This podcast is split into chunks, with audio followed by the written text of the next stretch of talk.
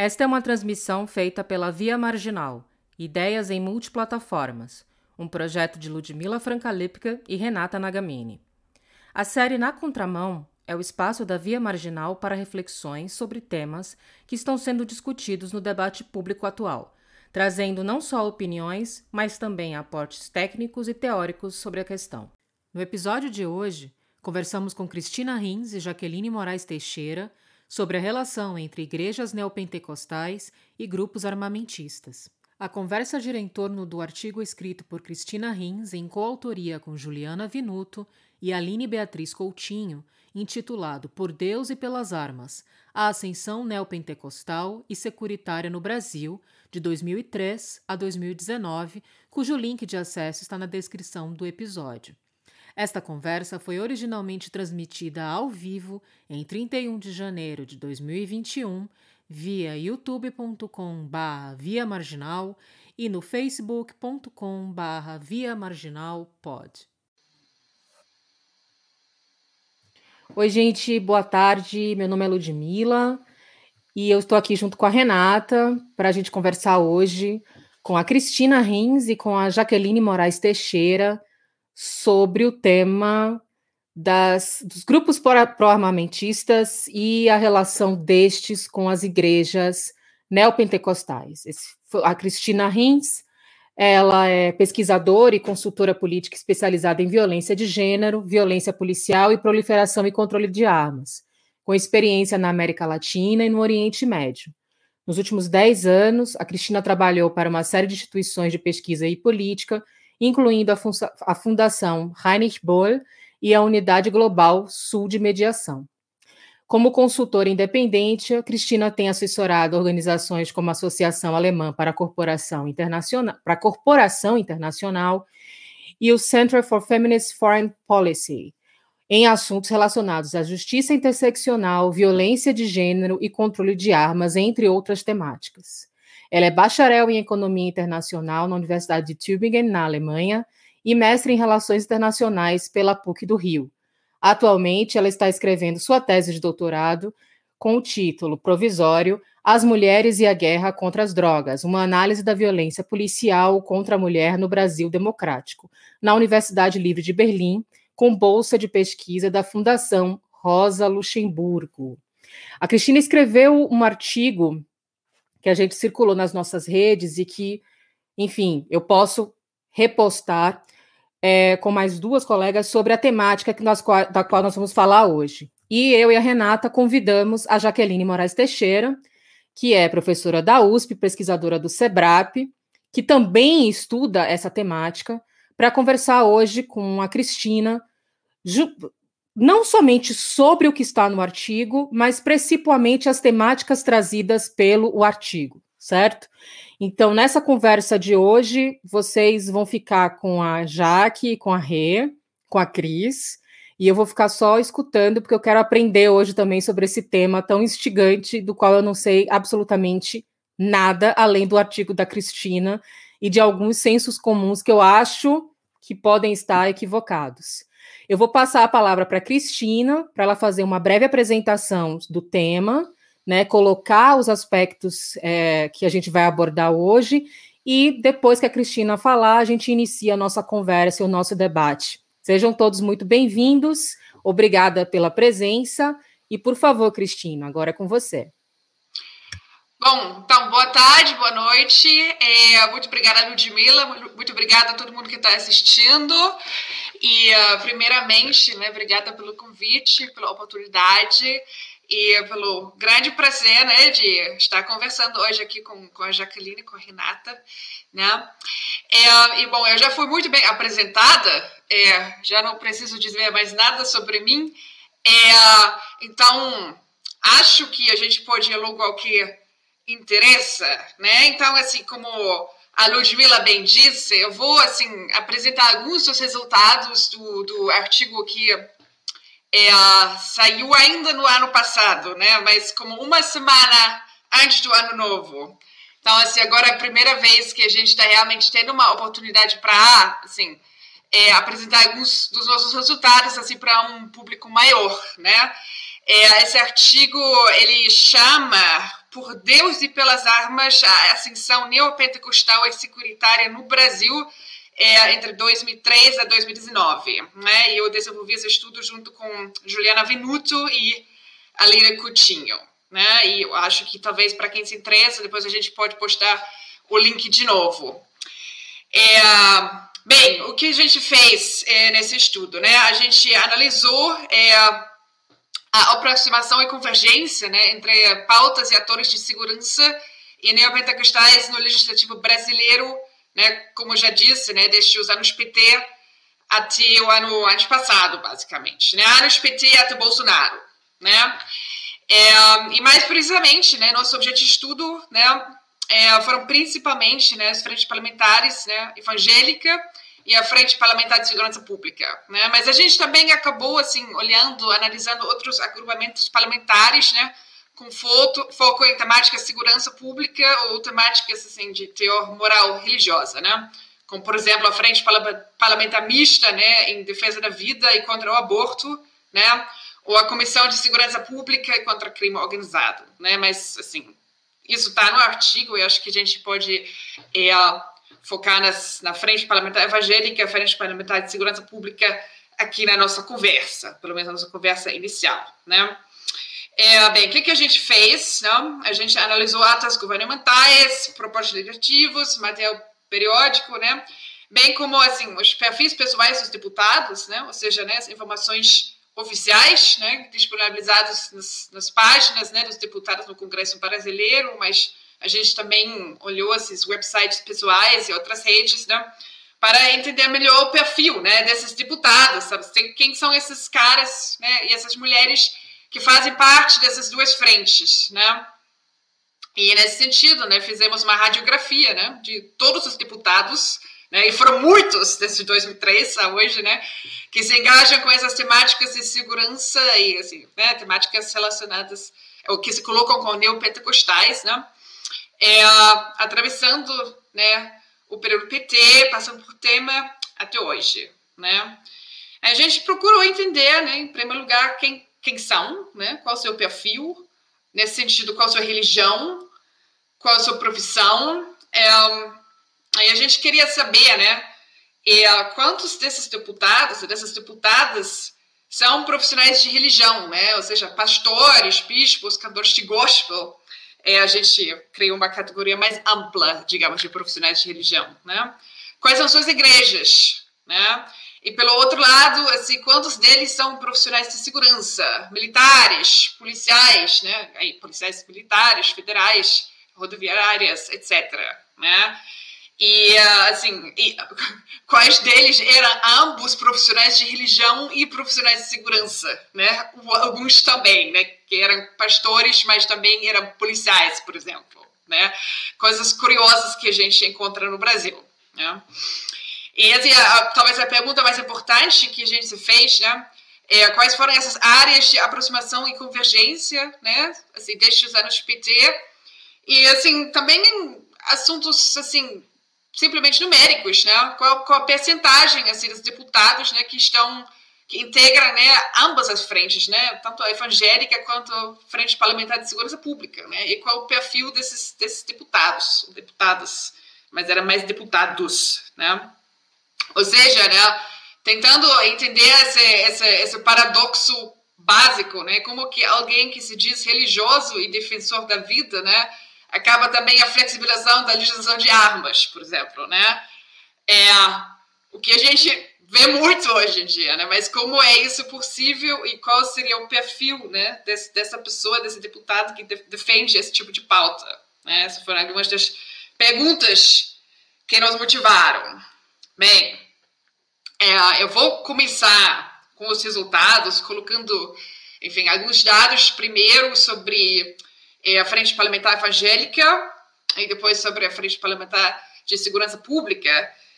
Se o tempo acabar, que tenho assim para essa apresentação básica, a gente pode depois talvez discutir a evolução dessas duas frentes, né, é, em termos temporais, o que aconteceu nos anos PT, o que aconteceu, né, é, durante a era Temer, né, e a, a Bolsonaro, né, talvez mais na discussão, né? Se demorar muito agora com essas primeiras é, colocações. Bem, vamos para frente é, parlamentar evangélica, né? Como vocês bem devem saber, né, que as igrejas evangélicas expandiram sua influência na política brasileira é, desde o processo de democratização né, e representando também uma das maiores forças do poder legislativo. Né?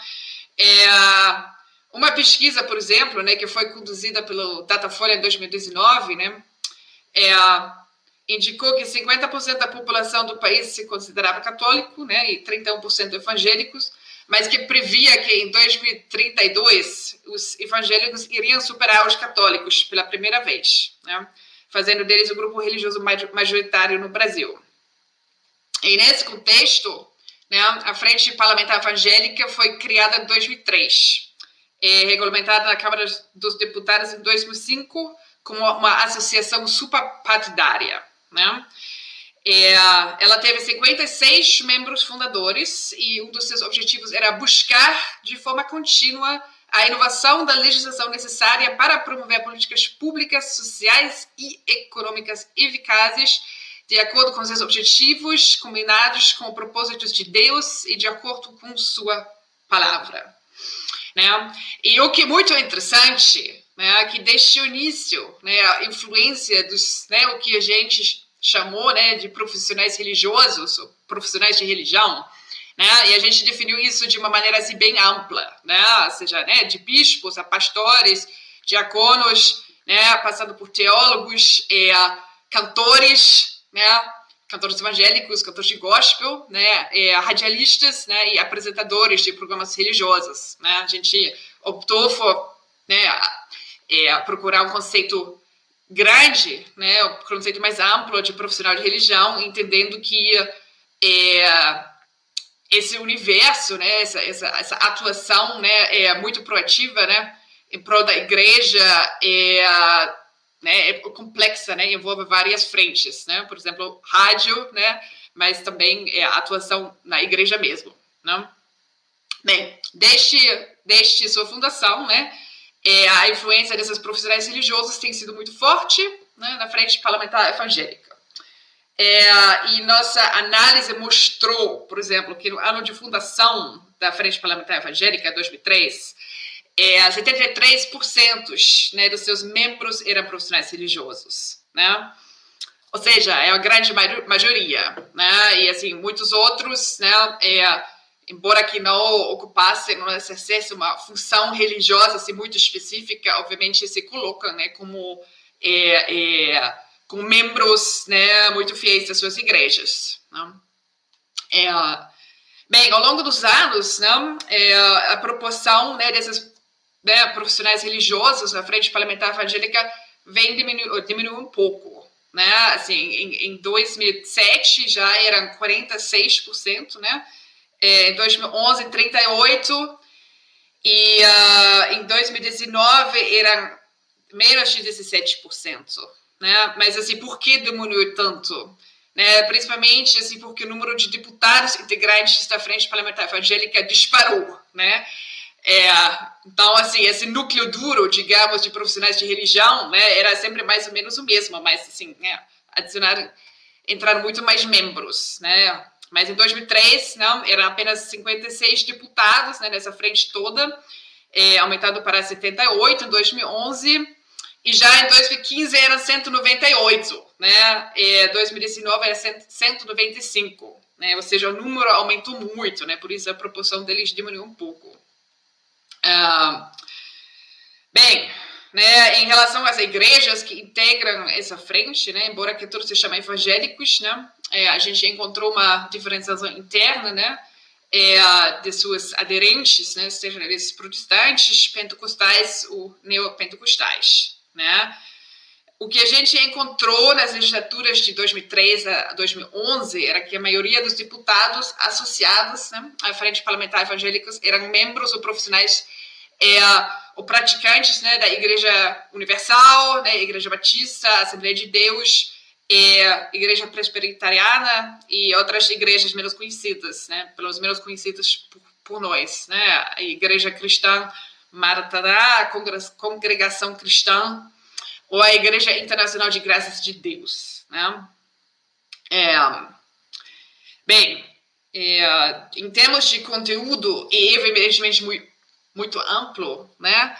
Mas, é, bem, para para apresentar né, uma das pautas principais, né, e, obviamente, né, a articulação de um discurso né, contra é, justiça reprodutiva, né, pois entende-se né, que a possibilidade de legalizar o aborto né, é contrária à premissa né, de que a vida é um dom de Deus e só ele pode tirá-lo. Né. Então, assim, é interessante também né, como que essa frente parlamentar evangélica né, convergiu né, com, com, muito fortemente né, com, com, com essa temática né, contra aborto. Né? Existe outra frente que analisamos também, que é a Frente Parlamentar Mista em Defesa da Vida contra o Aborto. Né? Ela foi fundada em 2005, dois anos depois da fundação da Frente Parlamentar Evangélica, e uh, né, muitos dos deputados né, que integram a Frente Parlamentar Evangélica também integram a Frente Parlamentar Mista em Defesa da Vida. Né? E ela define essa última, né, em defesa da vida contra aborto, né, define seu objetivo como mobilizar a opinião pública brasileira contra a legislação do aborto de qualquer outra forma de atentado contra a vida, né, para impedir a aprovação de projetos de lei que abram, de, que abram brechas na legislação para permitir o aborto, né.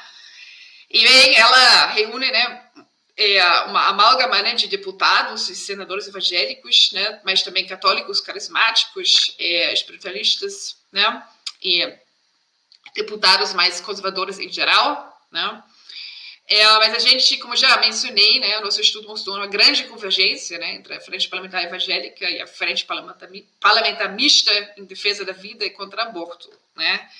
É, então, assim, entre os deputados que fazem parte da frente parlamentar evangélica, né, entre 50% e 60%, né, dependendo um pouco do ano, também integra a frente parlamentar mista em defesa da vida e contra o aborto.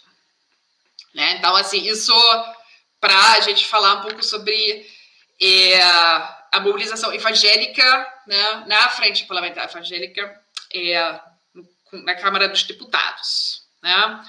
Então, Vamos olhar agora um pouco, né, primeiro é, para os agentes e pautas de segurança, né? Eu acho que depois a gente pode ter essa conversa, né, sobre essa convergência, sobre é, os desenvolvimentos talvez mais recentes ou mais mais é, visíveis, né? Mas eu acho que vale a pena mergulhar um pouco nessas estruturas mais mais fundas para a gente entender melhor o quadro, né? Porque o quadro não é muito novo, né? Ele vem se, se formando, né? Já é, é, é um processo, né, que, que, que não começou ontem. Né? E, uh, bem, é, né, o que, é, assim, né, no Brasil usa-se bastante o termo assim, bancada da bala, né?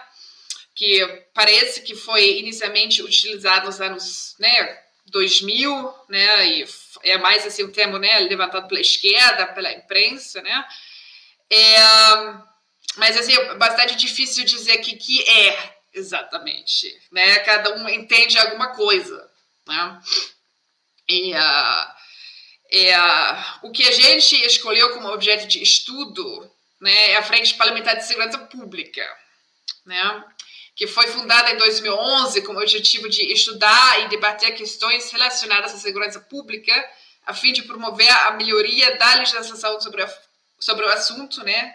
além de promover a valorização dos profissionais de segurança e monitorar e inspecionar as políticas de segurança pública. Então, assim, é um pouco é, tricky, né? Ela chamar essa frente parlamentar de segurança pública de bancada da bala né? Como eu disse, assim, um, um, um termo, assim, é, imposto de fora, né? Assim, é, essa frente parlamentar de segurança pública ela é muito ampla, inclusive ela também envolve deputados, né?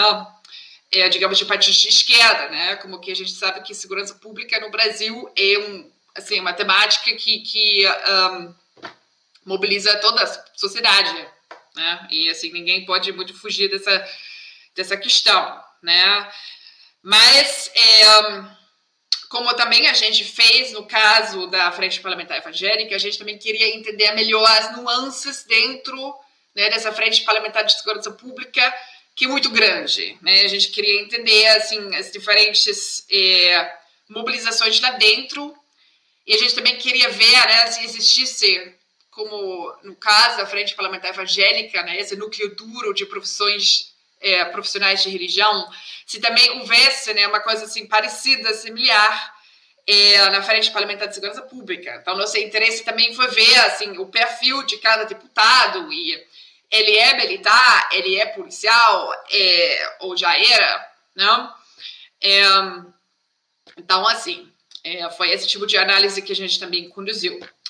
Bem, a Frente Parlamentar de Segurança Pública foi fundada em é, 2011 né, pelo capitão da Polícia Militar Fernando Francini, e tinha 210 membros fundadores, né, que se expandiram para 299 em 2015 e 306 em 2019. Né? E, uh, bem, como já declarado né, em seus estatutos, né, uma pequena porção dos seus membros são, como disse, né, profissionais de segurança, que a gente entende como policiais militares, policiais civis e federais, policiais rodoviários, bombeiros militares ou membros das Forças Armadas, tanto ativos como da reserva. Né? E na composição é, da Frente Parlamentar de Segurança Pública em 2019, por exemplo, né, a gente identificou 14 policiais militares, 5 policiais federais, 4 policiais civis, 2 policiais rodoviários federais e 8 membros do Exército Brasileiro. Né? É, e, bom, fica claro, né, que nem todos os deputados que fazem parte dessa frente, né, são profissionais de segurança, mas cabe mencionar que esse número tem aumentado, né? Já em 2019 era 12% dos 306 membros, né? Então, assim, é, é bastante é, significativo, né? Considerando que talvez em outros países é, é, é policiais não seriam deputados, né? Não seriam deputados federais. Né?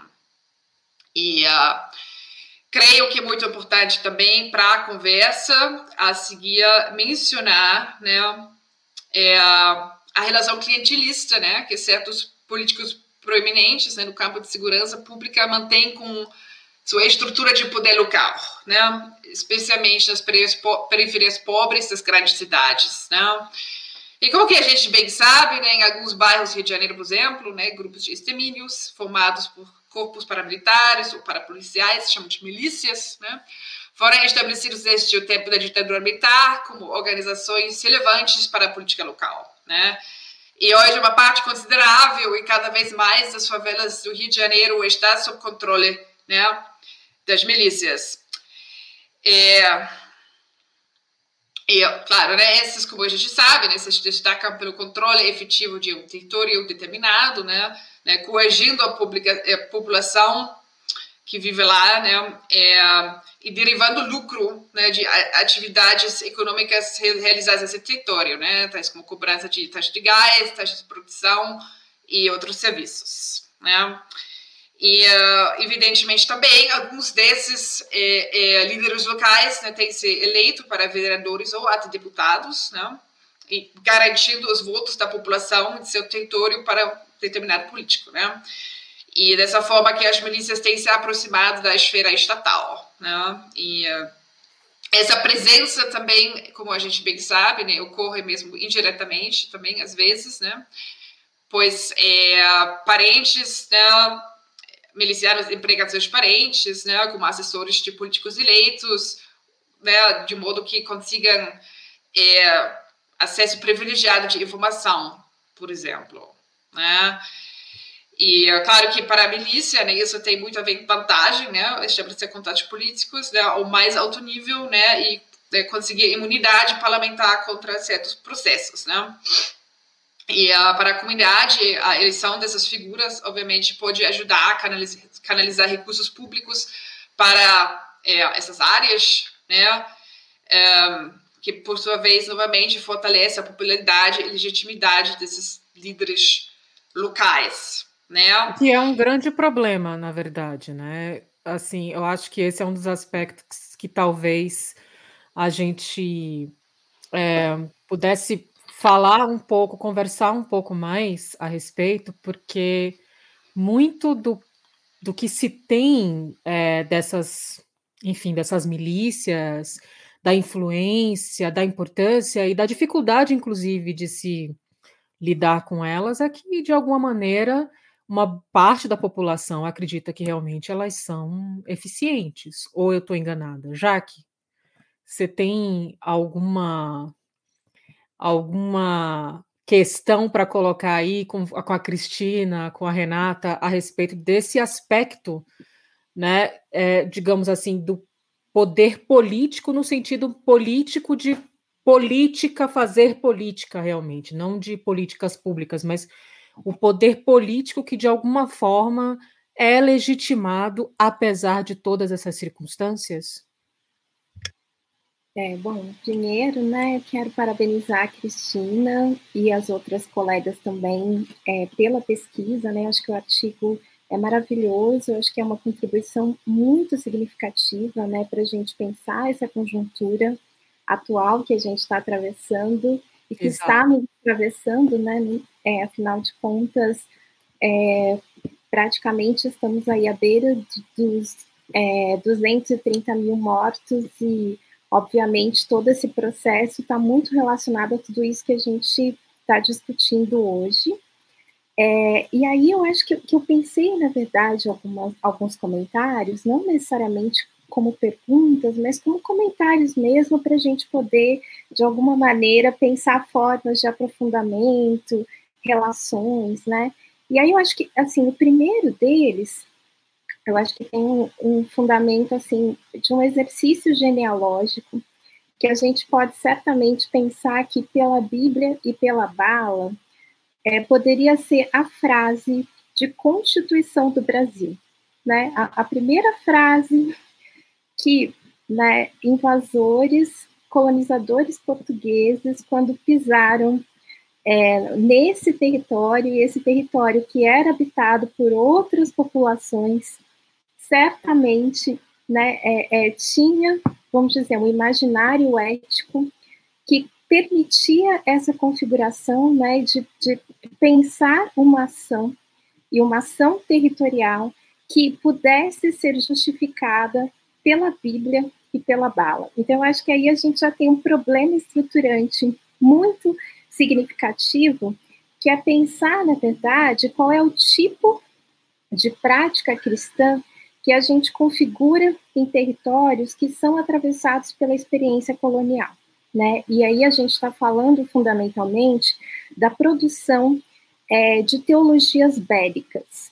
Né? E o que eu estou chamando de teologias bélicas são, num primeiro momento, né? Eu acho que a gente recebe um catolicismo bélico, porque é um catolicismo de missão, cujo a missão fundamental é, é dizer quem é humano a partir né, de um processo e da produção de tecnologias de desumanização, né, o momento em que é, os atores fundamentais desse processo católico, que no nosso caso foram os jesuítas, realmente se convenceram da humanidade das populações indígenas que habitavam a América, eles foram expulsos, né, exatamente porque é, se tornou uma tecnologia obsoleta, né, e o modo como é, à medida em que a tradição protestante foi sendo admitida também no nosso é, território, ela foi admitida também a partir dessas configurações bélicas. Né? A primeira delas é que, primeiro, a gente recebe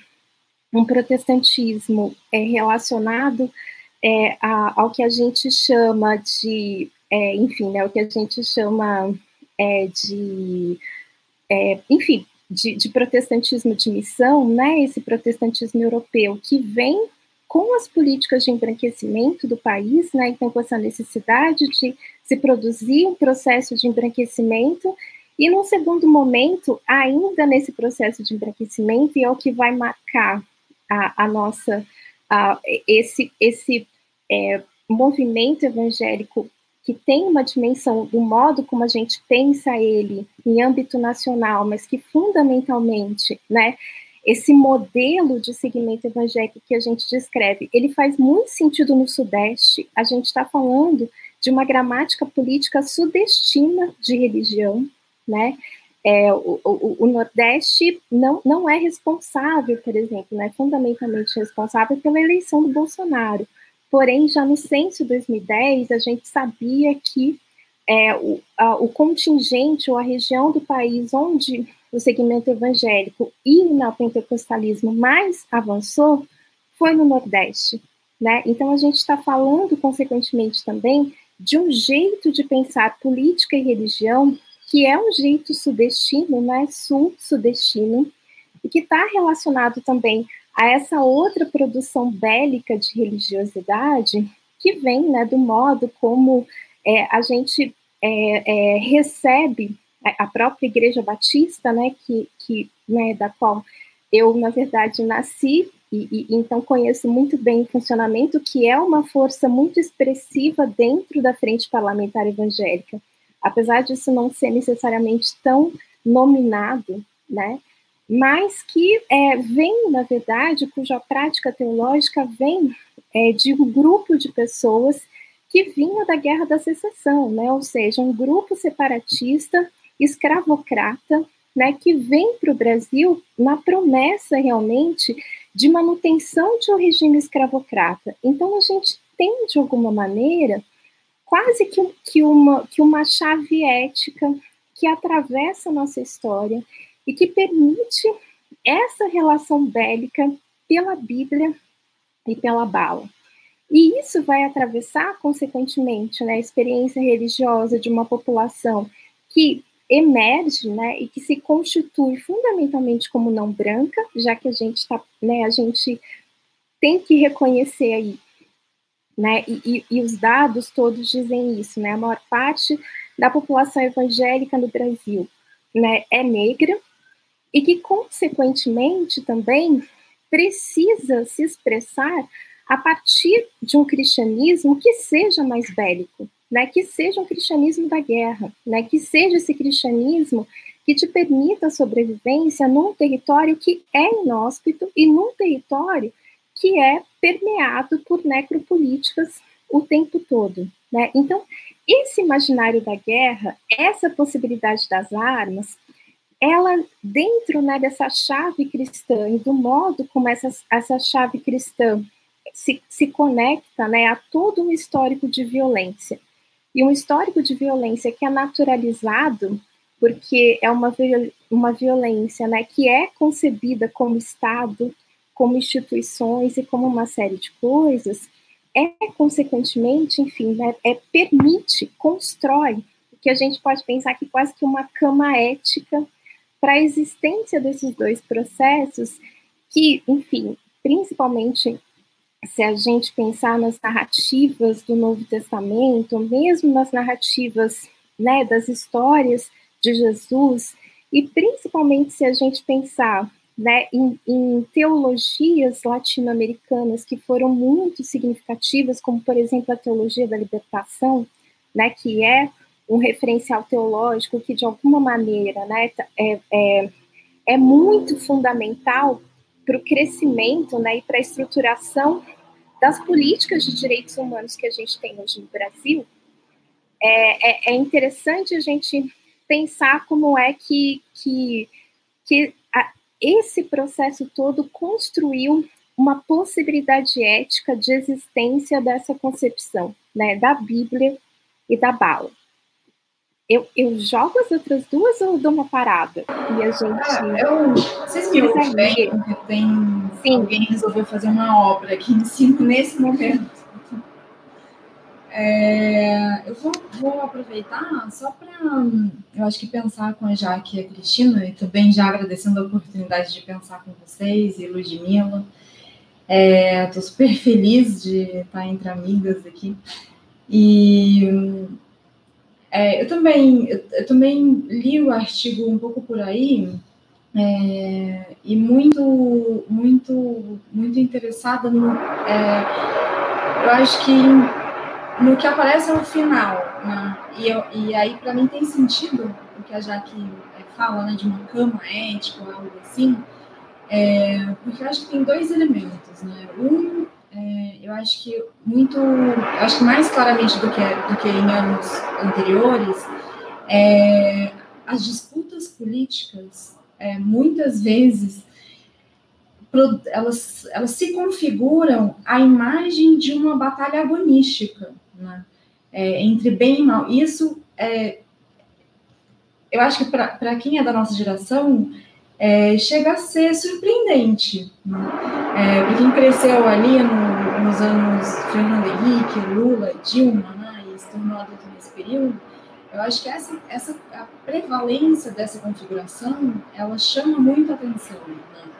É, então, esse, é um, esse eu acho que é um aspecto. E eu acho que ele, é, ele acaba sendo estruturante dos conflitos políticos por. É, é, é tudo intuição, tá? Estou realmente pensando alto aqui. Mas eu acho que ele acaba, pode acabar sendo estruturante dos conflitos políticos porque ele configura o campo de uma forma é, em que só se pode operar por antagonismo. Então, para aparecer como uma alternativa política viável hoje é, ao Bolsonaro, por exemplo, você tem que ser o tem que ser o antagonista do Bolsonaro. E eu acho que isso é muito desafiador quando a gente é, tenta, quando a gente pensa, por exemplo, a política em termos de uma frente ampla. Né? E eu não estou dizendo de jeito nenhum que ela não seja é, viável nem desejável, não é isso, mas eu acho que é, é difícil, é, eu entendo a dificuldade em, articula, em, na produção desse tipo de articulação pela própria forma como é, a mobilização de, de um imaginário é, que, que, possibilita configurar a batalha de uma forma agonística e acaba dando uma forma ao campo em que ele opera por antagonismo, tipo de dificuldade que, esse, é, que essa estruturação é, coloca. Né? a própria ação política. E eu acho que é, é tudo isso é, eu acho que relaciona de uma maneira é, muito intrínseca e estruturante a, a, a Bala e a Bíblia. É, e acho que uma, pensando nessa mesma linha, é, e ainda com a Jaque Cristina, porque eu acho que é, toca né, nessas é, passagens diferentes, na verdade, nesses pontos, é, uma questão central para mim, né, e aí pensando mesmo, é, eu, nem, eu, eu acho que é interessante pensar a colonialidade, né, é, que, pelo que eu entendi é o que a Jaque, é o que a Jaque aponta, né, no fundo, na, na fala dela.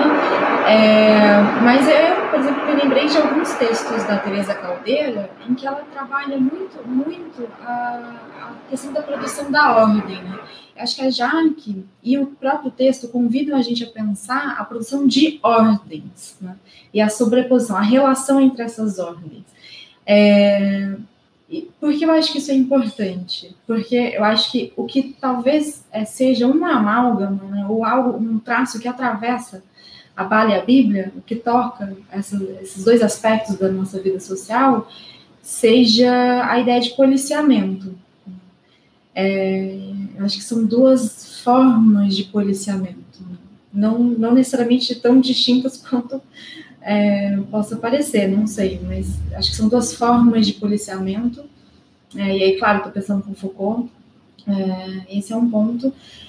É, e são formas de produção de ordens. Né? Ordens não só é, nas suas apresentações mais é, compartilhadas, mas inclusive de ordens de sensibilidade, né? o que toca o, o que a Jaque colocou, na né? produção de humano e desumano. Que são partilhas do sensível também. Então, acho que esse é um, um ponto muito interessante é, que o texto é, abre é, e que eu acho que ele também traz elementos para a gente aprofundar, né?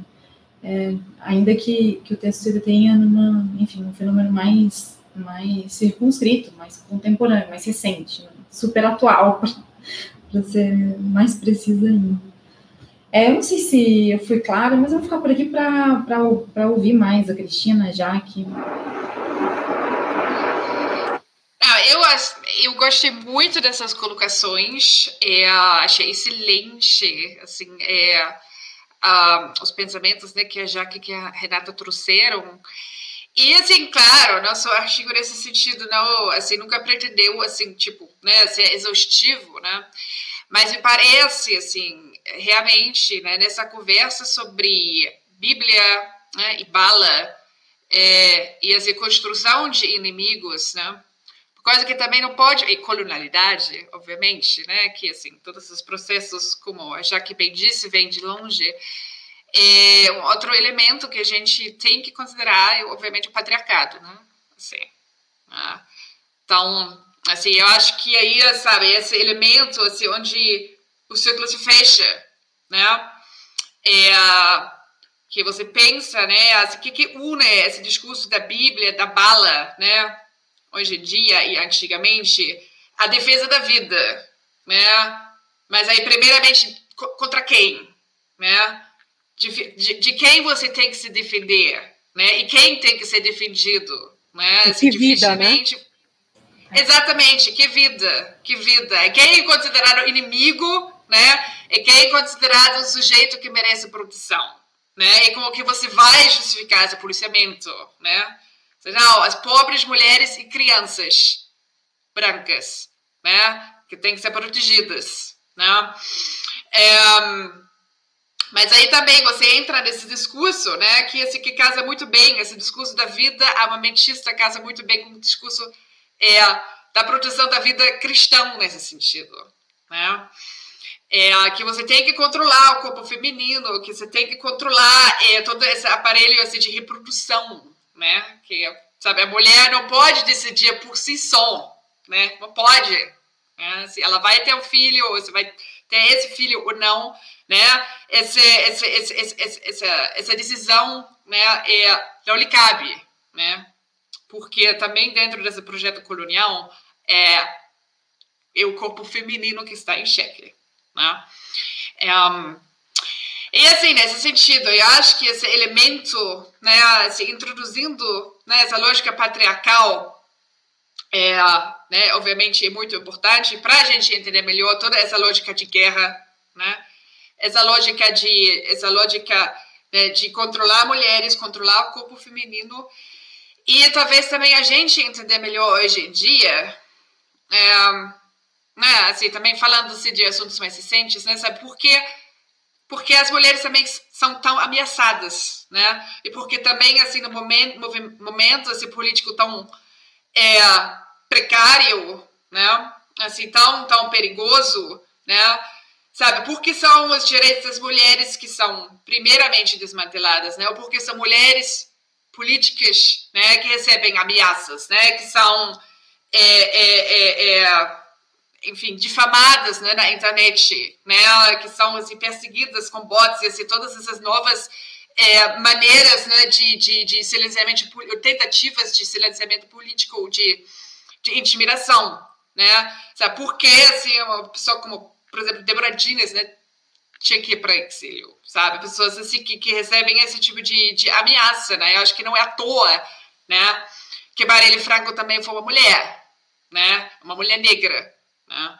Então, assim, é, né? então, assim, vale muito a pena a gente inserir, é necessário, né? A gente inserir essa, essa variável né, de gênero nessa discussão para é, termos mais consciência das suas origens, né? E também entendermos que essas, essas consequências, né?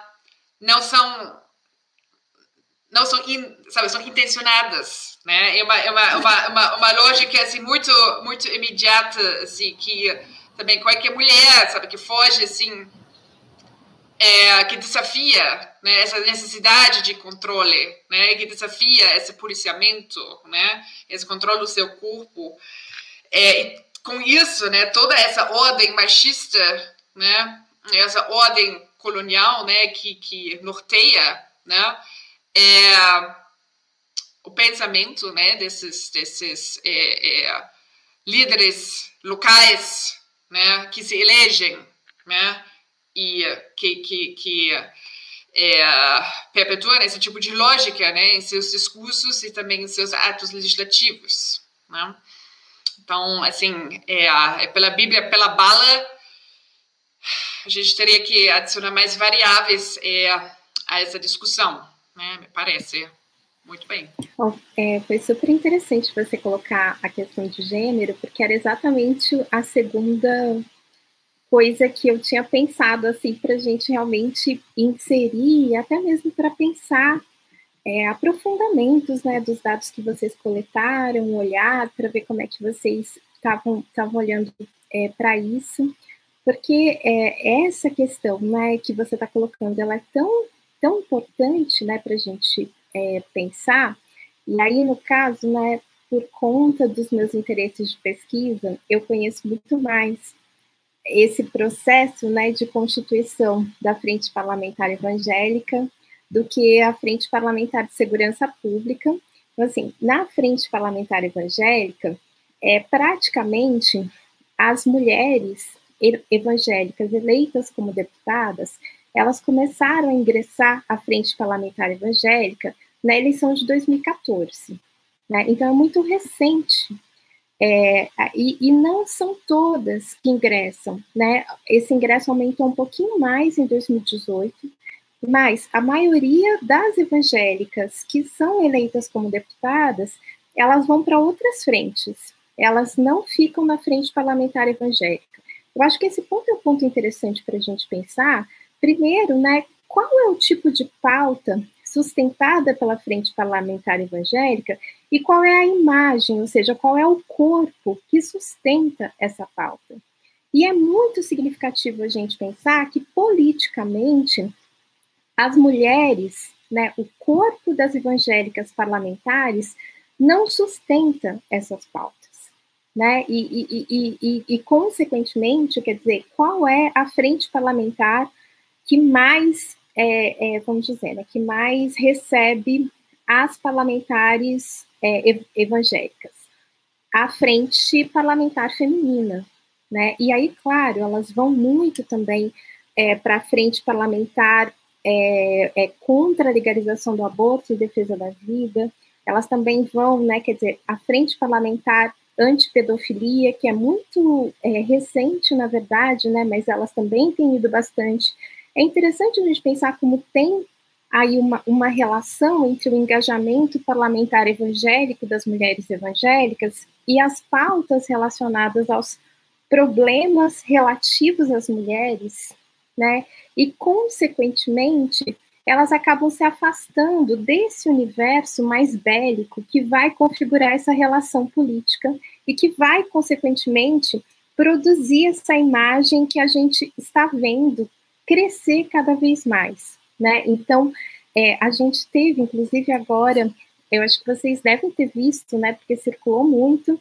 Eu não me lembro o nome é, da, da candidata, né? Mas a gente teve uma candidata, uma candidatura vereadora agora nas eleições de 2020, que ela fazia arminha, né? E que ela colocava atrás fotos do Bolsonaro fazendo arminha, e ela é católica, né? Então tem é, é, interessante também a gente a gente fazer aparecer é, essa dimensão bélica do catolicismo que é muito forte, né? Vamos lembrar que quem construiu essa bagunça foi o catolicismo, né? Quando os católicos, os evangélicos chegaram, já a coisa já estava assim muito, né? Já, já tinha muita coisa é, construída. Então, acho que, que esse componente de gênero é, é interessante para a gente pensar, principalmente eu acho que pra, não para a gente olhar necessariamente é, para os projetos de lei é, que, que são apresentados, mas fundamentalmente para uma dimensão pública, qual é o corpo que sustenta determinadas pautas. Né? E aí você realmente precisa construir o corpo de um sacerdote é, é, que, que, vai ser, né, ao mesmo tempo aí, né, é, é, vigilante, enfim, alguém da segurança pública e pastor, e dificilmente é, a, a, o corpo da mulher vai ser um corpo instrumentalizado ou vai ser um corpo de circulação é, dessas pautas, exatamente porque as mulheres, quer dizer, elas estão aumentando na bancada evangélica, mas ainda assim a maior parte, né, a gente teve um crescimento muito significativo de mulheres evangélicas, mas a pauta que tem eleito essas mulheres, e aí isso está muito relacionado à pesquisa de pós-doc que eu estou fazendo atualmente, é a pauta da violência doméstica. né, essa dimensão realmente do sofrimento de uma forma muito específica de violência de gênero, que é a violência doméstica. E aí, um, um pontozinho, assim, para eu fechar essa, essa parte, né, e, e dar oportunidade para a Rê, para vocês é, comentarem, eu fiquei pensando muito nessa diminuição é, dos profissionais religiosos, né, esse, esse perfil. E eu fiquei me perguntando muito se é muito mais uma questão de léxico e muito menos uma diminuição dos profissionais religiosos, porque a gente, de alguma maneira, tem um léxico muito resumido para pensar o que é um profissional de religião, sendo que, principalmente, né, durante o governo Dilma, e aí isso é outro ponto que, que eu coloco depois que a gente fechar essa questão é, do gênero, ele é né, um, um momento em que você vai ter uma profusão de associações, né? ou seja, a gente está falando de, de, uma profusão de associações civis religiosas, em que muitos profissionais liberais passam a trabalhar nessas associações e, a partir do trabalho nessas associações, também passam a acessar carreiras parlamentares, né? ou seja, começam na carreira política. A gente tem uma característica muito significativa principalmente na frente parlamentar evangélica, nesse crescimento, que são os políticos não de carreira. A pessoa não era política de carreira, né? Ela, ela, ela se torna é, é, político a partir de uma determinada eleição, e isso vai marcar principalmente esse perfil de pessoas eleitas na eleição de 2018. Então, quer dizer, né, é, esse, essa profusão de associações civis que vai é, é, construir médicos religiosos, professores religiosos, enfim. Juristas evangélicos. Isso, é, uma série de, né, tem, claro, né, as pesquisas da Cristina e do pessoal do Rio que são maravilhosas para a gente pensar essa coisa do, é, ai, gente, do, da, da, relação, né, com o crime do, do traficante evangélico, né? Então tem aí uma, uma e, quer dizer, o traficante evangélico já não entraria no nosso léxico de, de profissão, é, de profissões religiosas. Né? Então eu acho que talvez seja interessante aí a gente pensar um pouco na abertura desse léxico, né? E, e que de alguma maneira pensar o sacerdote, o cantor gospel, ou seja, não está mais dando conta dessa relação profissional, que é uma relação vocacional, né, tem uma dimensão aí de Beruf, como diria Weber nesse processo, que, que constrói essas posições e que tem, consequentemente, trazido, né, ou seja, construído de fato como importância todas essas candidaturas parlamentares. Ah, eu, eu também eu adorei a, a Cristina trazer é, esse ponto do gênero, é, que realmente chama atenção no, no artigo e no problema. Né? A gente, no, enfim, eu, a Jaque, outros colegas, a gente conversa muito sobre, sobre essas questões por conta da, das nossas pesquisas, né? E, e eu acho que é, também me chamou a atenção, é engraçado, né? Assim, é, quando lendo o texto e agora ouvindo a Cristina, é, eu fico fascinada por essa espécie de tipologia, assim, das figuras, né? É, do, dos sujeitos religiosos, né? E também tenho a sensação, é, talvez por, por ter, enfim, por, sei lá, ter feito campo, né, ali entre é, tenho a sensação também de que é, a, a, nossa tipologia não dá conta da profusão de sujeitos que as próprias igrejas, as igrejas produzem. Né? E eu acho que isso é, aponta para um fenômeno, para um, um aspecto do fenômeno, né? da relação entre religião e espaço público, é, sobre o qual a gente se debruça bastante na, na nossa pesquisa no SEBRA. Não posso falar por todos, né? mas acho que a Jaque está aqui, ela pode discordar de mim, que é as igrejas como, é, como um espaço de formação, entre outras coisas, de sujeitos religiosos. E eu acho que isso faz com que, é, com que a gente tenha dificuldade, às vezes, de acompanhar a pluralização dessas figuras. É, então, acho que aí tem um desafio de pesquisa que, por outro lado, é muito, é muito interessante, e o trabalho da Cristina Vital também me ocorreu, assim, do traficante evangélico, que é essa figura super marginal, né? marginal na religião e, na, e na, no policiamento, né? Porque ele opera um policiamento na prática e, no entanto, é, opera um policiamento da própria religião, né? das próprias práticas religiosas em certos espaços, e um policiamento da vida também, tem uma produção de ordem aí, né?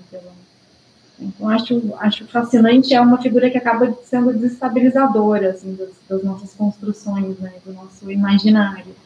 É, o que também, eu acho que, é, é, eu, isso me, essa ideia me atrai, né, assim, das compatibilizações que as pessoas operam e que a gente não suspeita, né. Eu sempre tenho a sensação de que a, o, o paradoxo é sempre nosso, de quem analisa. As pessoas assim, fazem essas, constroem essas alianças é, de uma forma é, fascinante, intelectualmente fascinante, né, empiricamente problemática.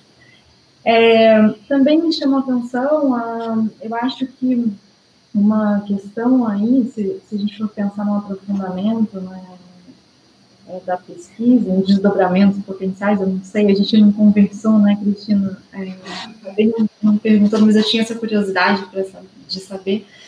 É, eu também é, é, acho que é, um caminho talvez seja, seja trazer os católicos. Né? Eu mesma, quando eu falei na configuração de uma batalha agonística, assim, uma apresentação do mundo como uma batalha, batalha agonística, é, penso muito imediatamente nos católicos, na verdade, que eu acho que são muito potentes na produção dessas imagens, né, na mobilização de, do nosso imaginário. Acho que o nosso imaginário é muito católico, né, é, apesar do crescimento evangélico.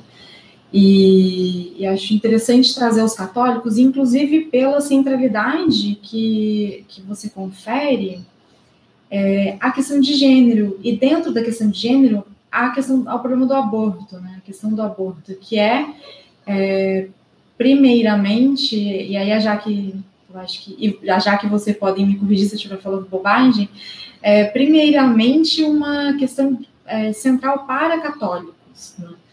É, e depois para evangélicos. Então, acho que a questão de gênero convida a trazer, a questão de gênero convida a trazer os católicos, e aí não só os católicos carismáticos, como os católicos tradicionalistas, né?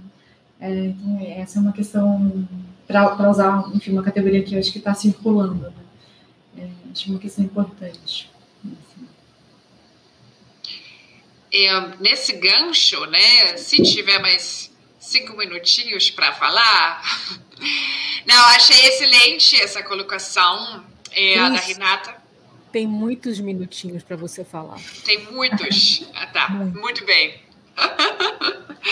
É, não, assim, eu acho que uh, vale muito a pena também, assim, pensar essa questão um pouco, assim, além Brasil, né? Assim, primeiramente, assim, além, assim, neopentecostal, né? Mas talvez também, assim, abrir um pouco, né? Para essas dinâmicas é, que estão, né? Acontecendo no mundo, né? E que uh, é, talvez essas conversas, assim, um pouco voltadas é, para né, um contexto assim único brasileiro, né, a gente a gente pouco esquece, né, que é, essas novas configurações também acabam influenciando a política global, né?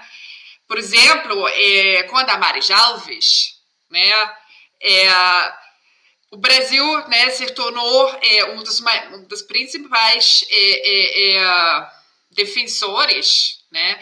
Assim, a política brasileira exterior, né, se mudou completamente, né? O Brasil sempre era um defensor dos direitos humanos, né? E nos fóruns é, internacionais, né, o Brasil passou a fazer alianças, né, com a Arábia Saudita, com o Egito, né?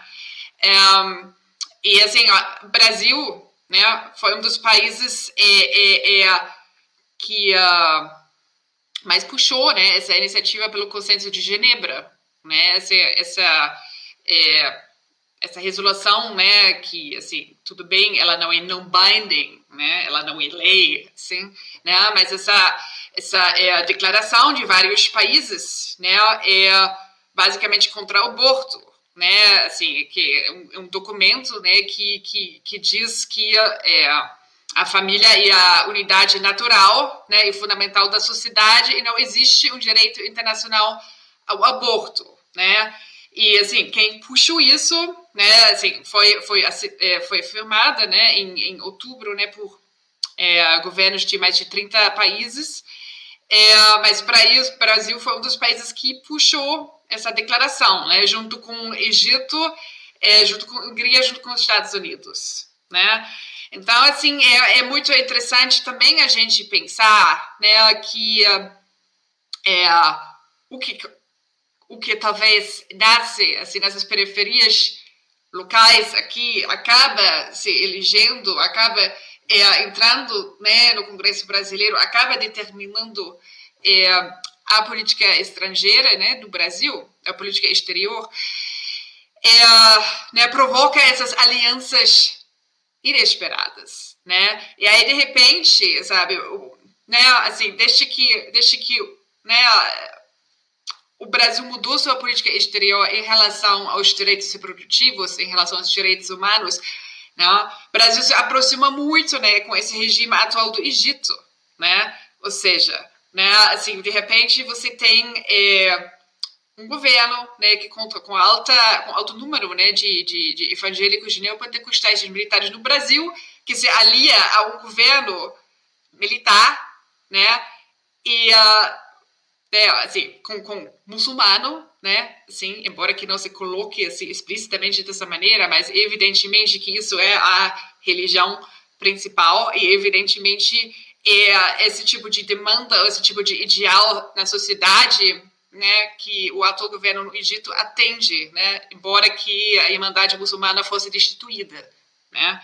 É, então, assim, é, é, né, aí vemos, né, também que, que pela Bíblia e pela bala, né, se aproxima a correntes, né, de fé, né, é, de outras religiões, né, que também tem esse laço esse, entre o militarismo, né, e o moralismo assim pautado por questões de religiões, né, e aí também, né, dentro desse desse é, consenso de Genebra, né? Também, evidentemente, Polônia, por exemplo, né? Exerce um pa papel fundamental, né? Aí são é, é, políticos e grupos, né? De lobby, principalmente é, católicos, né? É, que uh, puxam, né? Essa, essas, é, enfim, né? Essa ofensiva, né? Contra ideologia de gênero, né? Contra a justiça reprodutiva, né? É muito interessante também saber é que esses grupos de lobby, por exemplo, na Polônia, né, também acabam fazendo alianças né, com certos movimentos de extrema direita no Brasil, né, alianças que às vezes também envolvem né, a transferência de recursos, né, um, e uh, me parece né, que evidentemente também nessa discussão toda né, sobre justiça reprodutiva temos o elemento de gênero como algo tão presente que a gente até esquece de mencionar, né? É, né mas é, é, é curioso, né? É curioso assim, essas, essas, essas, esse casamento, né, que funciona tão bem, né, entre um certo moralismo religioso e o militarismo, e que isso não se restringe a ser uma religião específica, né? E algo que a gente encontra em muitos diferentes contextos, em muitas religiões, em muitos lugares no mundo, né? E que esses atores na esfera internacional acabam se encontrando, né? A, a, pergunta que eu sempre me faço, né? Assim, tá tudo bem, eu sou uma pesquisadora, né? Assim, mas eu também, né? Eu sou eu sou uma mulher que que, que eu sou uma ativista, né? Eu sou uma, uma, uma pessoa, né? Que acaba sendo atingida por essas políticas de alguma forma, né? E mesmo assim, não sou eu, são outras mulheres, né? Ou assim, pessoas homossexuais, etc. Né? E me pergunto também assim, porque a gente né, é sempre tão devagar em firmar nossas alianças, né, já que eles estão fazendo.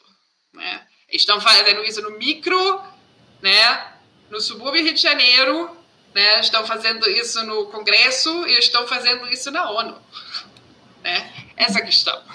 Eu vou, vou, eu quero, vou, vou pegar o ponto da Cristina para jogar, jogar uma pergunta para as duas, para Jaque e para Cristina. É, então, vou ser, vou ser breve, assim. É, eu, eu um, elemento do texto que me chamou a atenção, é, e me chamou a atenção porque é um, algo sobre que eu, eu mesma estou pensando em pesquisa, é a importância das coalizões, né, ou das alianças, se a gente quiser. Eu tenho a impressão de que é, parte do que a gente localiza na religião, na verdade, está mais na coalizão, está mais na rede do que nos grupos especificamente. É, e eu acho que a própria questão do aborto, é, quando a gente pensa em católico, há, há 10 anos, por exemplo, ou 20 anos, católico, o aborto para católicos, na época das conferências da ONU, para evangélicos e para muçulmanos, em, pelo menos em algumas situações, as percepções são diferentes. Não, não são as mesmas percepções, mas há uma a formação, há um interesse em formar uma coalizão. E aí eu acho que também vai se construindo algo. Quero é, jogar isso assim para vocês para ouvir, tanto, tanto a Jaque quanto a Cristina.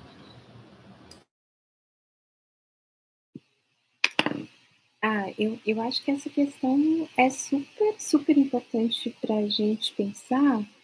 É, primeiro, né, eu acho que para a gente pensar um pouco como fica o estatuto dos direitos humanos no meio de todo esse processo, né, que eu acho que que essa talvez seja uma, uma preocupação e talvez seja uma dimensão propositiva que a gente precisa realmente enfrentar, né, com, com enfim, com as nossas pesquisas e, e, e com, com, a, com, as nossas ações.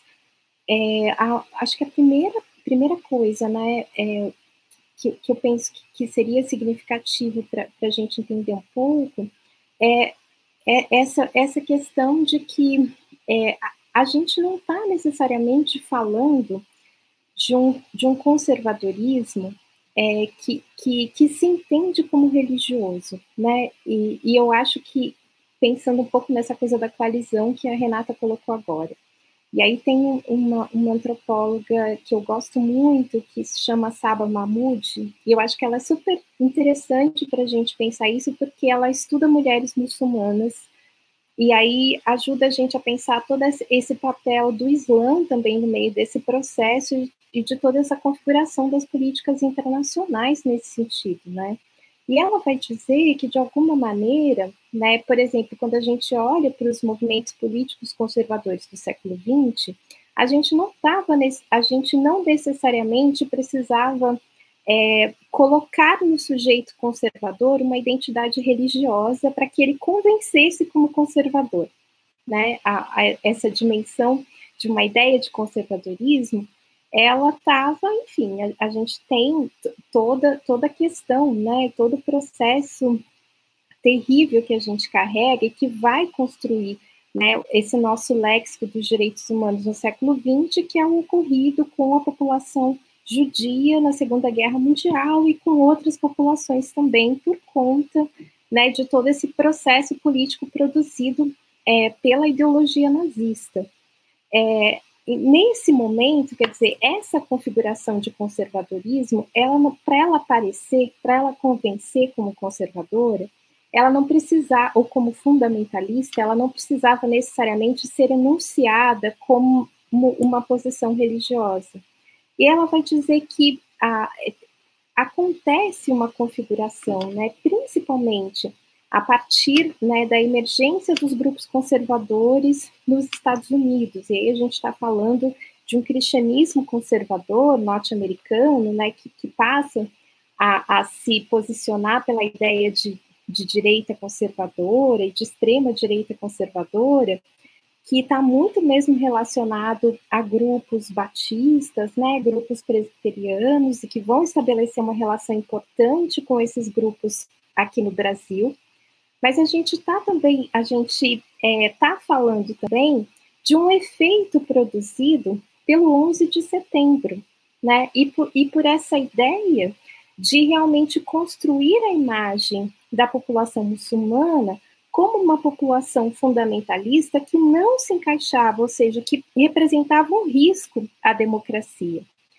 essa dimensão, né, e essa construção, que é uma construção, sobretudo norte-americana, mas que vai, de alguma maneira, construir um léxico de direitos humanos para lidar com uma série de problemas é, que, que a população islâmica em diáspora vai enfrentar, principalmente na Europa também, é, esse processo é um processo que, de alguma maneira, ele vai, é, enfim, né, produzir essa necessidade de toda vez que a gente, para a gente elaborar publicamente um risco à democracia, a gente precisa, consequentemente, relacionar esse risco a uma identidade religiosa. Agora, é super importante a gente pensar que esse risco, ele não está necessariamente preso, atrelado a uma religiosidade específica ou uma identidade religiosa. Né? A gente tem, sim, é, movimentos políticos que estão a todo momento pensando processos que colocam em risco as nossas instituições democráticas e a produção dos direitos, né? A produção é, mínima desse processo que vai construir essa, essa dimensão é, dos direitos. Então, me chama muita atenção, na verdade, como a gente aprendeu isso no Brasil e como, principalmente nos últimos tempos, a gente vem apresentando é, um movimento que é permeado por católicos conservadores, que é permeado por outros grupos conservadores que não que, que, que existem no Brasil e que são ainda signatários é, do nazismo né, e do fascismo, ou seja, são grupos que a gente tem no país desde as primeiras décadas do século XX, mas é como se a ideia do evangélico e principalmente a ideia do neopentecostal servisse quase que como uma expiação dessa questão, né? E enfim, e eu não estou dizendo que isso não seja um problema e que essas lideranças e parlamentares não existem. A gente tem visto eles o tempo todo, né?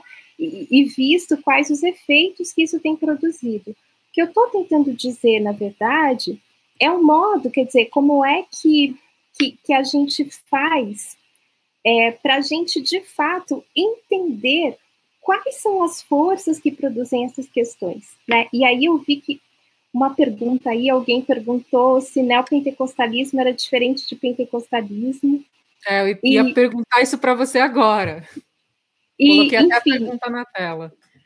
Porque a gente fala muito do crescimento pentecostal, mas, na verdade, se a gente for realmente levar ao pé da letra, a denominação evangélica maior que a gente tem no Brasil é uma denominação pentecostal, que é a Assembleia de Deus, né? 28 milhões de pessoas pertencem à Assembleia de Deus, isso segundo o censo de 2010. A gente já está, assim, já passou do tempo de ter outro censo. Então, então quer dizer, é, é muito, eu acho que é muito difícil a gente necessariamente é, produzir uma diferença, mas a literatura, né, que pesquisa pentecostais e neopentecostais, praticamente vai chamar é, as denominações pentecostais é, as denominações que foram fundadas a partir do final da década de 70.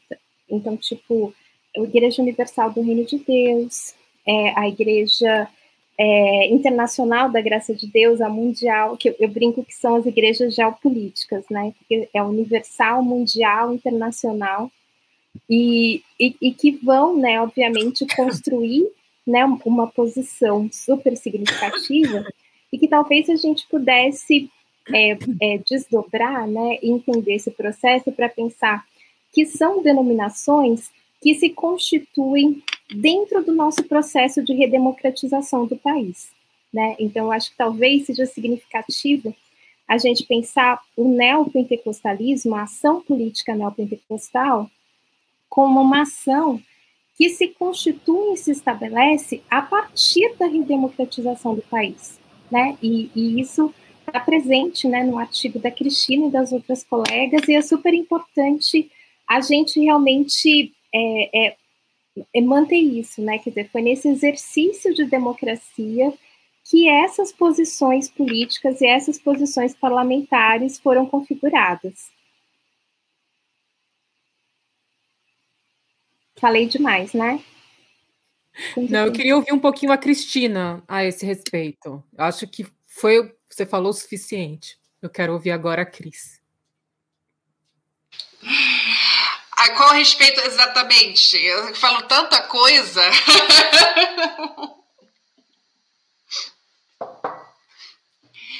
Não, assim, eu, assim, me parece, assim, novamente, é, nessa discussão toda, é, não sei, né, a gente está num momento, assim, muito específico agora, né, e, uh, assim, eu acho que, é, não sei, a gente talvez teria que pensar novamente né, é, a questão né, o que, que a gente vai efetivamente colocar né, contra essa questão né, desse, dessa ideia da defesa, essa ideia desse inimigo construído, né, que assim que né, é, é uma lógica muito chave, né, assim que a gente já identificou aqui, né, é, porque me parece assim que a gente entendeu bastante bem como funciona essa lógica, né, e como que também funciona essa lógica para captar votos, né, e para né, conseguir um espaço midiático bastante grande, né? Porque essas ideias são muito apelativas? Né? E uh, essas ideias são muito presentes também em todas essas tecnologias, né? Que hoje em dia ajudam, né? Você é, canalizar, né? Da sua da sua sala, né? Assim, da, da, do lugar onde você esteja, né? Certas ideias. Né? E é muito interessante também que a extrema-direita mundial parece aprender muito bem uma da outra é, né, desse tipo de, de, de, de, tecnologia né? e também desses, desses conceitos né, que são usados. Né? Assim, por exemplo, né, também né, ideologia de gênero, um conceito que me parece que nasceu na Polônia, é, mas assim, que fez muito sucesso né, no Brasil, na América Latina, né? e também se transformou nesse, nesse processo. Né? Eu conversei é, a semana passada com vários colegas do Egito, parece-se que eles não usam esse conceito né? ainda, né? mas é, é bastante interessante também assim, é, né, observar um pouco é, a viagem né, desse tipo, desse tipo de, de linguajar. Né?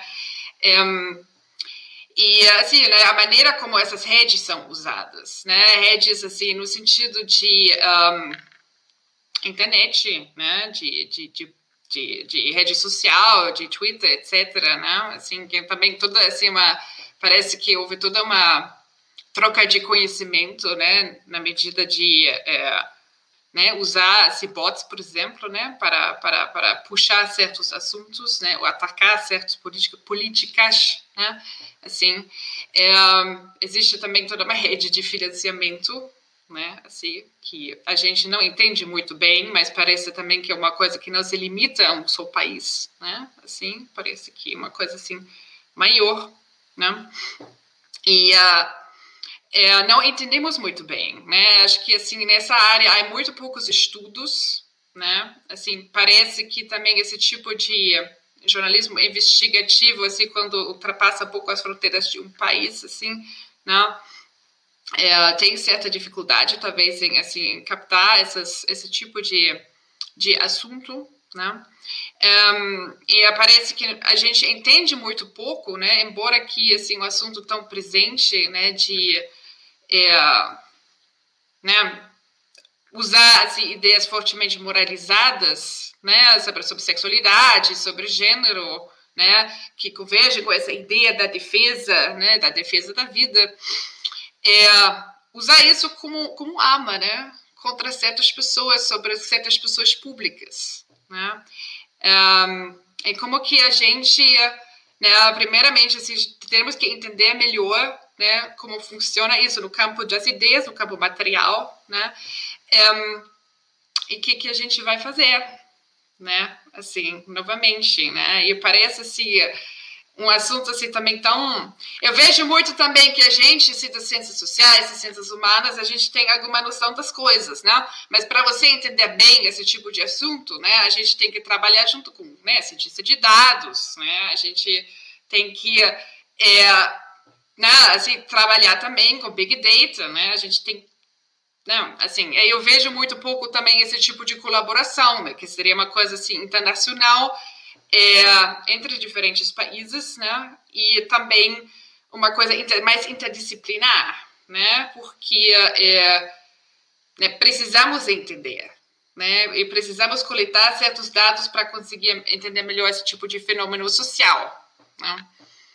É, isso. É, eu acho que a, a própria relação né, entre trumpismo e bolsonarismo é, acho que dá algumas pistas da pelo menos da importância dessa de, de pensar a, as redes e, e, aí não só as mídias, né, mas as redes mesmo, mesmo que se formam é, nas mídias, ao através das mídias, é, ter um olhar transnacional e olhar para o que a Cristina falou, né? A circulação de, de categorias, discursos, imagens, é, ideias, enfim, que fundos. Fundi, fundos. Tem, tem alguma investigação né, no Brasil? Acho que o Jamil Chad e a Carolina Trevisan fizeram é, uma, um esforço inicial, mas interessante. E a partir, eu acho, de uma matéria da Open Democracy ou alguma coisa assim. Não tem aí agora. E espero que agora com a saída do Trump é, a gente tenha mais elementos também, porque muito disso passa pelos Estados Unidos, eu tenho a impressão. Enfim.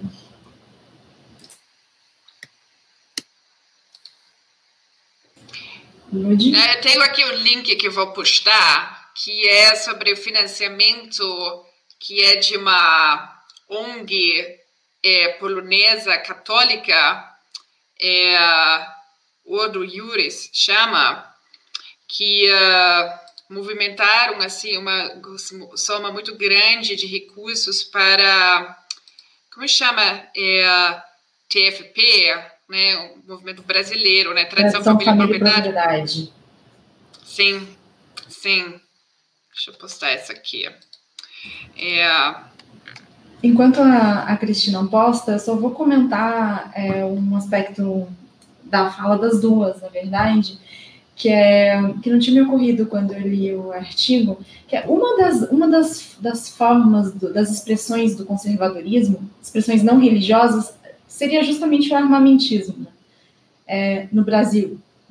Então, o artigo traz uma dessas, dessas expressões conservadoras não religiosas e a associação é, delas, né, de duas expressões é, conservadoras, uma sendo uma religiosa, uma não, uma não religiosa. E é curioso, porque quando a gente olha para os direitos humanos, eu tenho, tenho a impressão, e é, de novo, uma impressão, é, de que há diferenças na, na relação que se estabelece com os direitos humanos no caso do Brasil. Então, tem a impressão de que quando a gente pega as falas do Bolsonaro, elas são contestatórias dos direitos humanos, elas contestam a importância e o lugar dos direitos humanos na sociedade brasileira.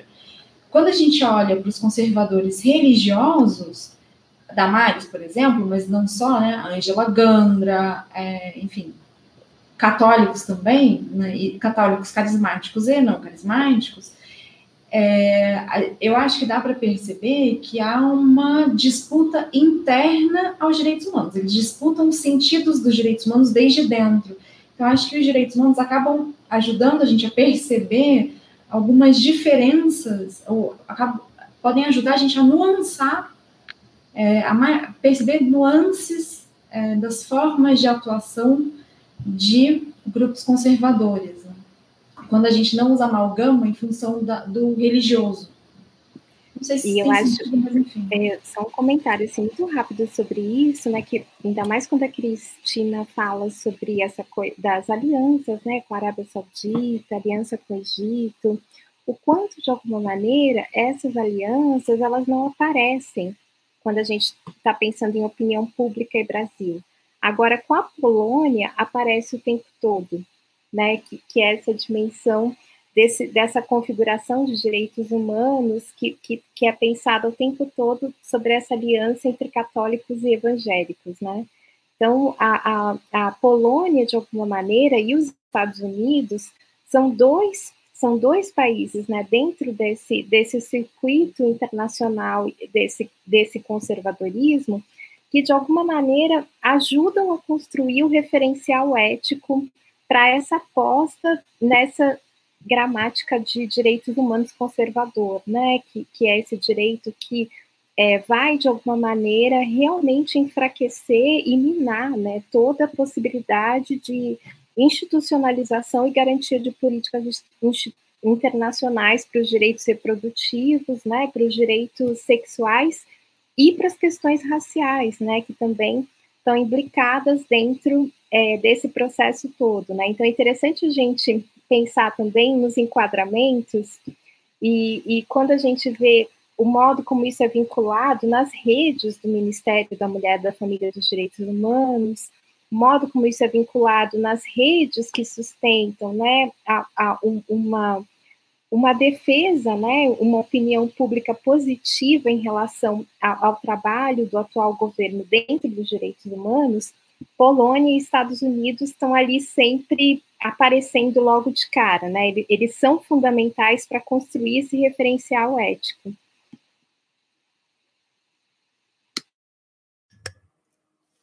Cris, tem algum aspecto que você gostaria de colocar e que a gente não abordou ainda, já para a gente pegar esse finalzinho aqui da transmissão e fechando os aspectos que talvez fossem mais importantes? Alguma coisa que você ainda gostaria de salientar né, nessa, nessa conversa, que você acha que é interessante e que a gente ainda não abordou? Olha, eu acho que a gente abordou esse fenômeno assim, né, de bastantes ângulos, né?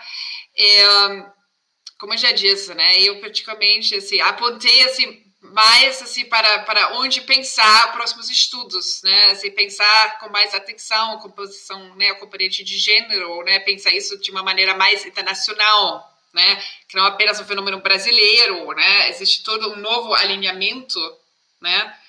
É, né, que, que a gente tem que considerar. É, uma coisa que eu acho que a gente precisa talvez pautar ainda um pouco mais, né, para realmente interseccionalizar ainda mais né, esse debate, né, o que a Jaque também já mencionou algumas vezes, né, é que a questão racial também, né, como que ela configura é, nesse quadro todo, né, e uh, né? Eu, assim, né? Principalmente no Brasil, né? É um, um assunto assim tão complexo, assim, né? Pensando é, que a base, né?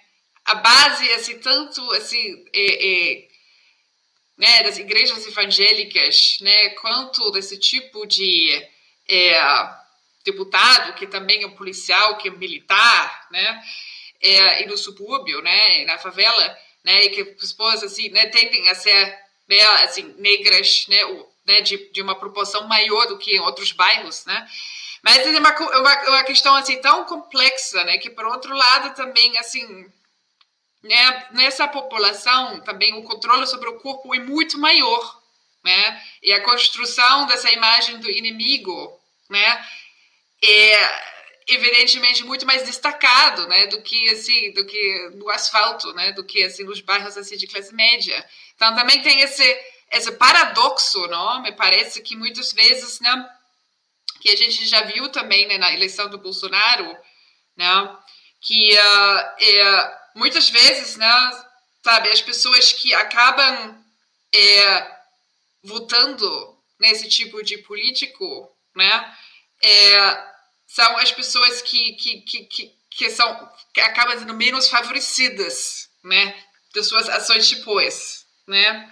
E como como exatamente assim você consegue, né, explicar isso, entender isso, né? E também assim pensando a ação política assim, né, que que exatamente é, você pode fazer, né? Você pode fazer. Eu acho também, né, assim, a raça talvez assim a componente assim como mais óbvia né? Mas evidentemente no Brasil também tudo isso também misturado com, com classe social né? Com pobreza né? Com falta de estrutura completa né? É, né, assim, nesses, nesses, nesses territórios, né, nesses lugares, né, onde é, outros atores acabam se aproveitando desse, desse vácuo que o Estado deixa, né, é, enfim, né, então, assim, é, é, um assunto, assim, que, que ainda dá para complicar muito mais e tem que complicar muito mais, né, é, também pensando, né, é, pensando né, na sua atração ideológica, né, assim, por, por quê? Por quê? Por, por que isso vende? Né? E, assim, não apenas é, assim, lugares pobres do Brasil, né? Assim, é, a base mais forte, digamos, né? Também de certos outros políticos com ideias assim não tão diferentes em outros países, né? Claro que cada um com seus nuances, né? É, mas também, né? Geralmente você encontra nesses bairros assim menos favorecidos, né? e assim, né, de pessoas que que já são fortemente estigmatizadas, né, pela sociedade. Né? Então, é, ainda muito para descobrir nesse assunto, né, e com bastante urgência.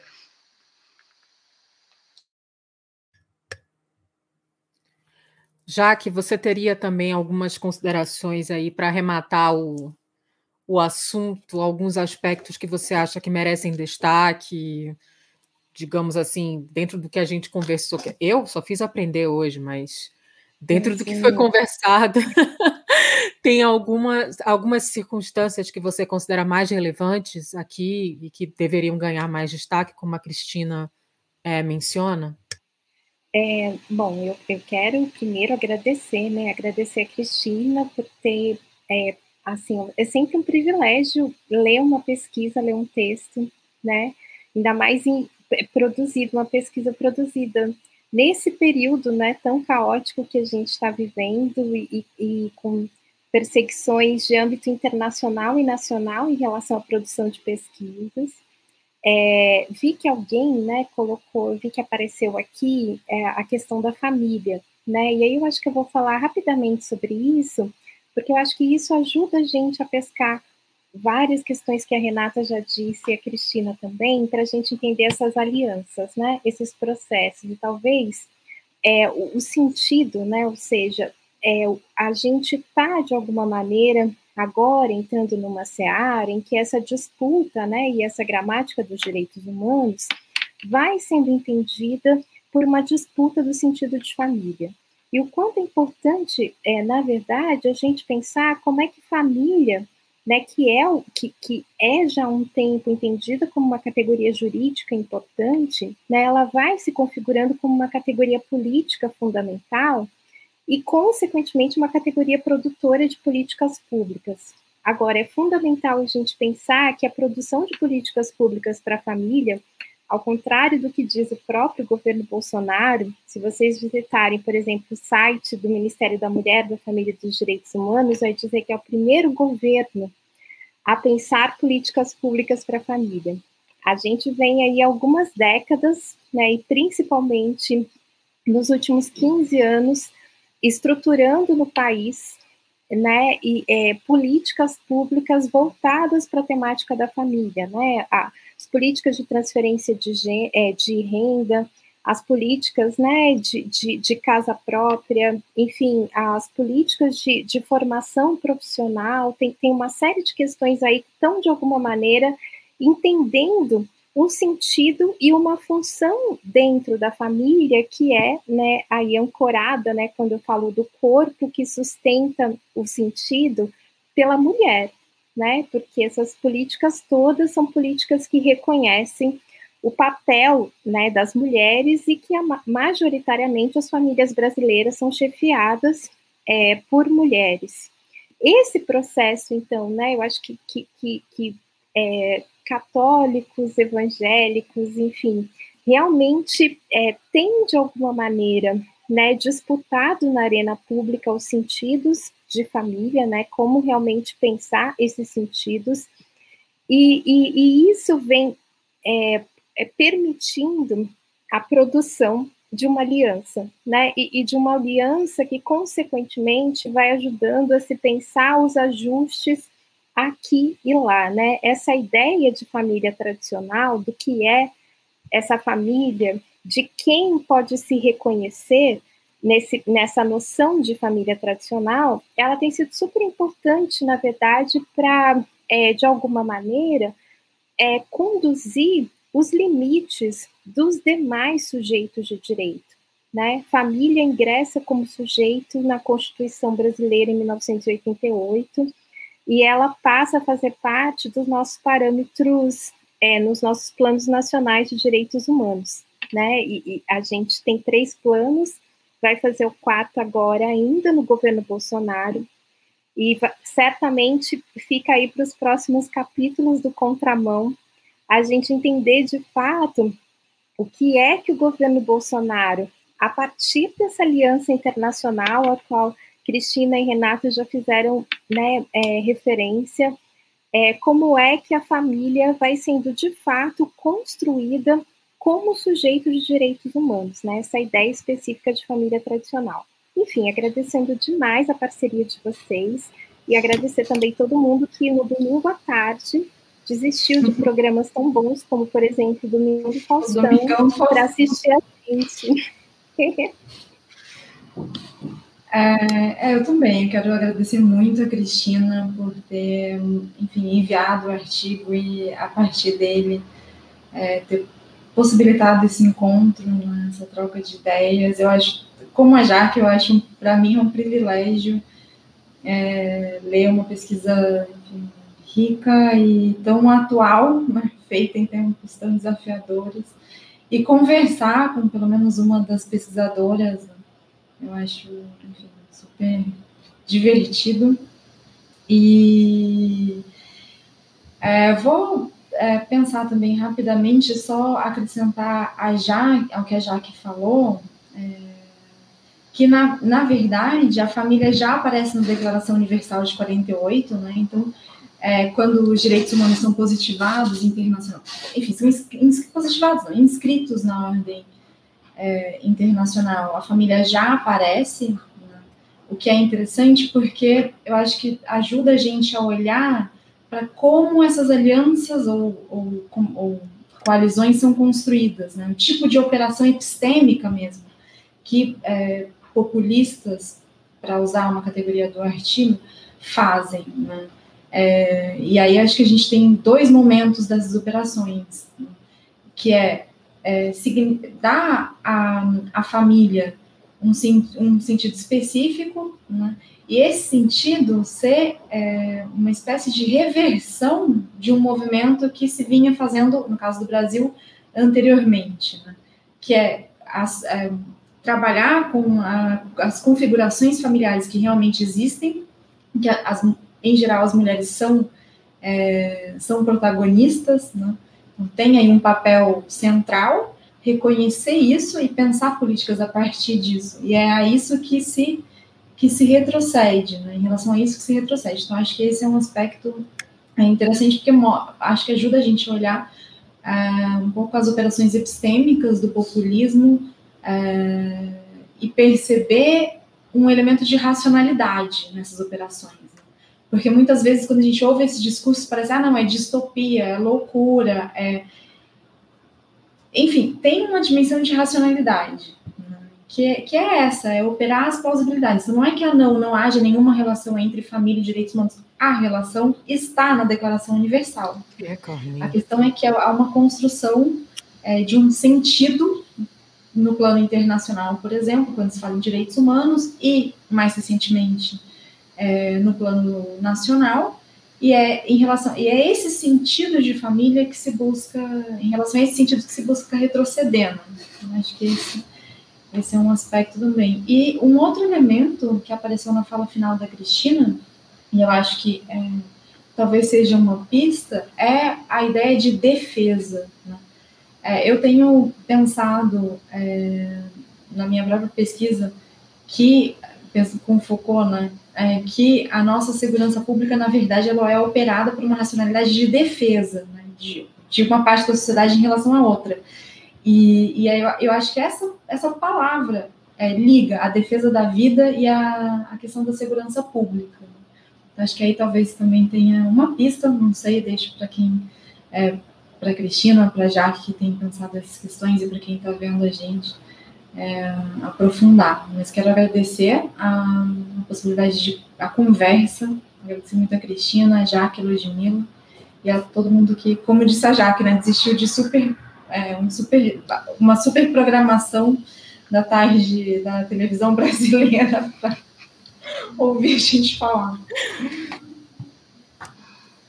Eu não sei se vocês vão conseguir me ouvir, porque para mim aqui está aparecendo tudo travado, mas. Nós ouvimos e vemos. Bom, eu não me vejo e nem me ouço, mas eu vou ficar aqui falando sozinha então, na esperança de uma comunicação meio. Tem que ser um pouco assim, né? Eu acho que fizeram, no meio do caminho, fizeram alguma promessa aí. É, as igrejas se uniram, sei lá, e o meu negócio não está funcionando. Pois é, o inimigo, o inimigo atacou aqui. Mas vamos lá. É, eu primeiramente eu queria agradecer imensamente por essa conversa que foi incrível, altamente instrutiva. Dizer para as pessoas, tem algumas pessoas perguntando se vai ficar gravado. Vai ficar gravado, às vezes o YouTube demora um pouquinho, o Facebook para disponibilizar, mas ela vai ficar gravada, então dentro de algumas horas eu acredito que o YouTube coloque disponível. E a gente também vai subir essa conversa para o nosso podcast. Então, dá para ouvir a conversa inúmeras vezes, dá para assistir novamente e, bom, continuar a conversa, continuar o debate, né? A Jaque já foi intimada, ela vai estrear com a gente e com a Crisley Custódio. Gente, estrear é muita coisa de celebridade. Não tem Mas é, porque... É muito celebrity mesmo. A gente, elas vão estrear com a gente o nosso, a nossa rádio que chama-se Medusa, e a gente vai conversar sobre é, a questão do racismo a partir da entrevista que fizemos com a Ainsley Lechur alguns, algumas semanas atrás. Então, lá para o final de fevereiro, vocês vão ter notícias desse primeiro episódio do podcast. Como eu gosto de constranger as pessoas ao vivo, e todo mundo que participa das transmissões aqui sabe disso, a gente também tem um outro programa que a gente quer estrear, que é o Medeia, que fala sobre feminismos. E aí eu estou intimando a Cristina Rins, minha grande amiga, né, minha colega de doutorado, né, e para que ela venha conversar com a gente sobre temas feministas para a gente estrear o nosso querido Medeia, que tem esse nome fantástico, é, e depois a gente explica por que nas nossas redes. Nós vamos ter uma transmissão na próxima semana, no sábado, no dia 6 de fevereiro, às 16 horas. 16, não, 17 horas, perdão, tá errado. Às 17 horas, com o professor André Duarte. Nós vamos falar sobre o livro dele, A Pandemia e o Pandemônio, que é um livro incrível que a gente, a Renata leu primeiro, depois eu li, o André mandou uma cópia para mim e decidimos que a gente gostaria de falar com ele, especialmente nesse episódio do nosso Book Talks. E aí a gente vai fazer, além do podcast, a gente vai fazer um vídeo. E no dia 16 de fevereiro, às 19 horas, nós vamos ter uma entrevista com a Samantha Rose Hill, do Hannah Arendt Center é, at Bard College, falando sobre solidão e ideologia, né? Loneliness, loneliness and ideology. Essa conversa vai ser em inglês e futuramente, em algum momento, é, o Centro de Estudos Hannah Arendt vai colocar legendas e disponibilizar no canal deles. Mas a gente vai fazer a conversa em inglês no dia 16 de fevereiro. E teremos, eu e a Renata, o prazer da companhia do professor Daniel Pérez, que vai nos acompanhar nessa conversa, tá? É, Agradeço imensamente mais uma vez, Cristina, fantástica, a Jaqueline, não tenho palavras, eu não conhecia, né? Mas foi uma grata surpresa e já adicionei nos meus meu clube de melhores amigas de 2021. E e vamos ter ainda Cristina, Jaqueline, em outros momentos aqui na Via Marginal porque eu não vou deixar as minhas amigas simplesmente darem uma passadinha e não, nunca mais aparecerem. Tá? O artigo da Cristina e algumas das referências que a Jaqueline e a Renata trouxeram, e também a Cristina, a gente divulgou ao longo da transmissão, mas eu vou organizar. E quando eu publicar, ainda hoje, um pouco mais tarde, o episódio no podcast, eu coloco também as referências, mais uma vez, do artigo e das outras eh, que foram citadas aqui pelas, pelas nossas queridas. E se elas tiverem mais alguma referência, elas também me passam e eu transmito para vocês, tá? Nosso podcast está em um monte de plataforma, basta seguir a gente por aqui, é, no, no, no Instagram, Facebook, Twitter, onde a gente estiver, que vocês vão acompanhar aí quando as coisas estiverem acontecendo, tá? Gente, muito obrigada. Eu sei, esse ano é o último ano do Faustão e vocês perderam esse domingo com a gente, né? Mas eu espero que tenha valido a pena o debate. Estou muito feliz, eu adorei, adorei a conversa e não vejo a hora de trazer essas duas mulheres fantásticas aqui para conversarem comigo e com a Renata de novo, tá? Um abraço grande, muito obrigada e até semana que vem, às 17 horas, no sábado, com o professor André Duarte. Tchau, gente. Obrigada. Tchau, tchau. Obrigada. Obrigada.